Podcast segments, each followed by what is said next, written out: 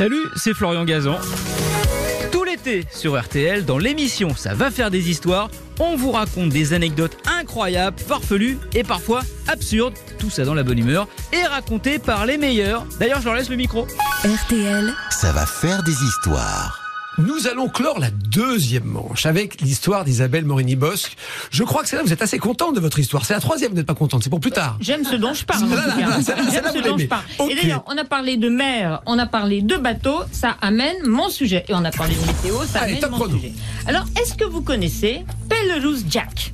Non. un animal mythique devenu depuis 1989 le symbole de la société de transport Interslander, ça c'est juste pour me la péter, dont les ferries assurent la traversée du détroit de Cook. Cook, zone extrêmement dangereuse, quelle que soit la météo, très, très dangereuse Oh, pour ok, les bateaux. d'accord. C'est là le thème. Ok, d'accord. Oui, oui, c'est- bah oui, on est dans non, le très bien, très bien, très bien, je valide, je valide, je La valide. météo est toujours- Les auditeurs jugeront. Allez, allez. la allez. météo est toujours mauvaise et c'est toujours dangereux pour les bateaux. Ok. Alors, je vais combler cette lacune puisque vous connaissez pas Pellelouse Jack. C'est une histoire vraie qui se déroule entre 1888 et 1912. Alors Jack, qui c'est? Eh ben c'est un dauphin de Risseau. Dauphin de Risseau, c'est un dauphin de 4 mètres de long blanc avec des, des trucs, des bandes grises. Avec Ça, c'est pas Jack, c'est. Flipper qu'on entend. Oui. Non, non, non, non, Flipper, il a le museau comme ça. Donc, il a la tête toute ronde et blanche. Alors, ce dauphin, eh bien, qu'est-ce qu'il a? Je suis en train de perdre mon texte. Eh bien, c'est une Bien espèce, joué, Philippe, bien c'est une espèce peu connue et qui est peu commune en Nouvelle-Zélande, où il va pourtant forger sa légende. Ceux qui le voient apparaître pour la première fois, le dauphin de ce dauphin, eh ben, c'est l'équipage d'une goélette qui s'approche du French Pass. Le French Pass est un chenal particulièrement dangereux, toujours drossé par les vents et plein de récifs.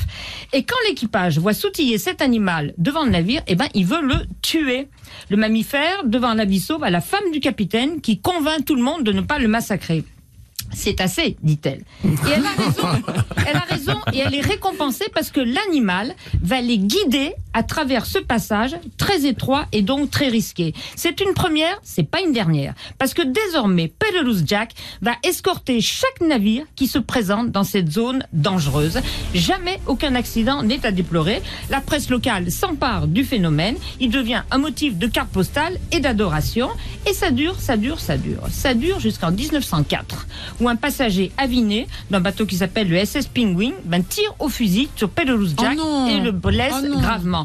Fureur de l'équipage et du gouvernement de Nouvelle-Zélande, ça fait des vagues et on promulgue immédiatement une loi qui assure la protection de ce dauphin-là. C'est une première dans toute l'histoire du monde animal, cette protection individuelle. Et alors, est-ce que Pellelouse Jack est mort? Eh bien non. Il il survit, il refait surface, il est remis de sa blessure et il est pas rancunier parce qu'il se remet également à guider les bateaux jusqu'en 1912 date où on pense qu'il est mort de vieillesse. En fait, non, je fais erreur. Il guide tous les bateaux, sauf un, le SS Penguin. Il reconnaît le bateau et ça, non. il ne va pas le guider. Et en 1900 don- de 1909, pardon, le SS Penguin sombre dans ce même détroit de coupe, faisant 75 victimes. Conclusion, il ne faut jamais trahir d'un fin qui alors se cache à l'eau. Oh, la fin de l'histoire, elle tonne. Parce mal, qu'effectivement, euh, un dauphin euh, lucide, du coup. Ouais, il y a une statue qui a été faite, je crois, en 2015 de, de, de Jack. Il faut que je la retrouve. Hélène? Bah, je regardais des photos de dauphins de Risseau. Je me souvenais plus la tête qu'ils avaient, effectivement, mais ils n'ont pas du tout de Ça rostre. ressemble un peu à un beluga. en Ouais, fait. ça ressemble un peu à un beluga, ouais. Mais moi, je trouve ça fascinant, toujours les anecdotes qu'on peut avoir euh, avec les animaux. Mais ce que je vois, c'est qu'Isabelle, elle marche sur mes plates-bandes. elle voilà. parle d'animaux. Donc Oui, moi, non. je mets mon veto aujourd'hui sur cette histoire. C'est drôle. Oui, oui, oui, mais c'est vrai qu'Isabelle aussi adore les animaux. Moi, puis, j'adore les ben oui, oui. Oui, mais moi, c'est ce que je voulais dire aussi. Il y a un problème de réglementation dans, ce- dans ce jeu. Parce qu'elle pique les thèmes d'Hélène. Non, mais c'est bien. Mais non, c'est la- ça c'est le- c'est la météo. Oui, oui. Oh. Alors, La moi, météo. moi, je dirais que c'est le thème. J'essaie de chercher la météo. Oui, on- bon, il y a eu des naufrages, il y a eu zèbre, des c'est choses. la météo peut-être. Oui, oui, c'est pas faux. Oui, bon, ok, ok. Euh, C'est vrai que Philippe, histoire bluffante. Hein. Ouais, ouais, c'est pas mal. C'est touchant. Mais les histoires d'animaux, c'est toujours, c'est toujours bouleversant comme ça. Et les, les histoires d'attachement comme ça. Et l'intelligence des dauphins, euh, je pense qu'il y a mille anecdotes. hein. Hélène, Et, sur et des l'intelligence. orques. On oublie toujours les orques. Qu'est-ce que vous voulez que je réponde à cette, à cette affirmation Mais surtout, ce qui- ce qu'il faut, ce qu'il faut bien prendre en compte, c'est que l'intelligence des animaux, faut arrêter de la voir comme Oui. l'intelligence, la comparer avec l'intelligence humaine Ouais, en plus. vrai. Ils ont leurs capacités cognitives Mais qui oui. sont propres et c'est en ça qu'ils sont incroyables les animaux. C'est à l'intérieur d'une même espèce qu'on peut parler d'intelligence d'un animal par d'un spécimen rapport à par un rapport. autre, Moi j'ai un ouais. chat qui Mm. est con et l'autre pas.